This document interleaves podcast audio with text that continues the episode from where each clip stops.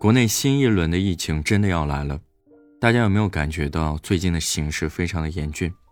大家可以看到新闻里这几天的新增感染数都非常的多，从二月到现在，我们国内新增的感染人数几乎可以说是暴增的趋势。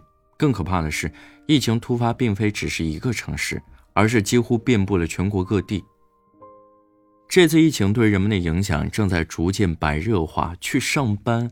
竟然已经成了一件冒险的事情，能不能出门已经成了一个大大的问号。不少人昨天还好好的，今天突然就被隔离了，而被隔离的原因也是各有各的不同。有人因为舍友收到了被感染的快递，所以自己也跟着被隔离了；有的人正在上班，就突然要求在公司隔离；还有人出去吃一碗面就被隔离在了里面，晚上跟大肠睡在一起。有的不担心被隔离，可担心这个月的工资能不能按时发下来。还有人说，现在最好别去医院，要去也最好要带上电脑和基本的生活用品，不然出不去就芭比 Q 了。甚至连官方都开始为大家普及隔离小知识。如果你突然被隔离，那么你第一时间要准备好哪些必需用品。于是我们会看到网上的一些不同的声音，那些声音有的在。冷嘲热讽，有的会对一些规则进行负面的解读。如果仅仅是因为这次的疫情而否定我们之前做出的那些努力，真的没有必要，更寒了防疫人员的心。很多人可能不知道，相比其他的国家，现在疫情下的中国已经是很多人羡慕并向往的地方。要知道，中国是如今最难进入的国家之一。正因为防疫做得太好，所以疫情这两年多。国外飞中国的机票从几万不等被炒到了二十五万一张的天价，但即便如此，飞中国的机票还是一票难求。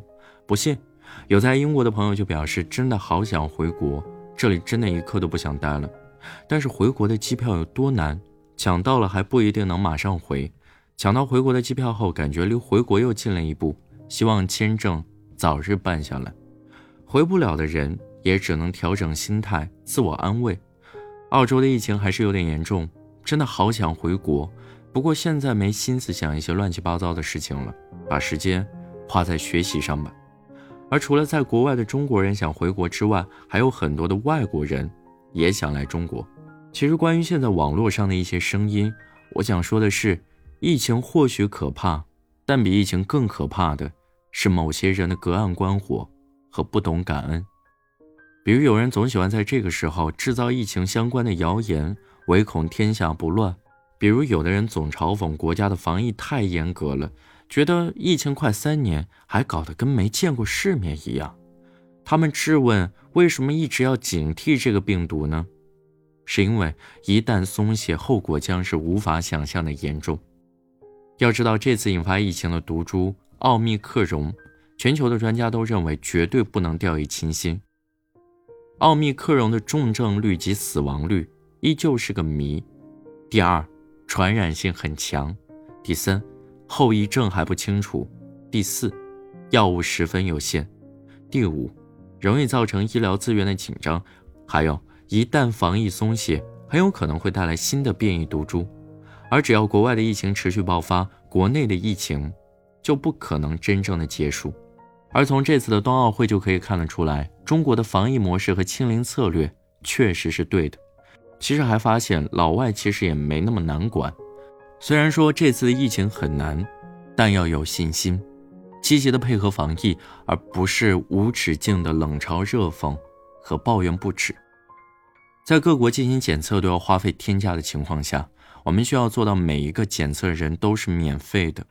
而各国的口罩都在不断升高价格的情况下，我们的国家能够做到控制口罩价格。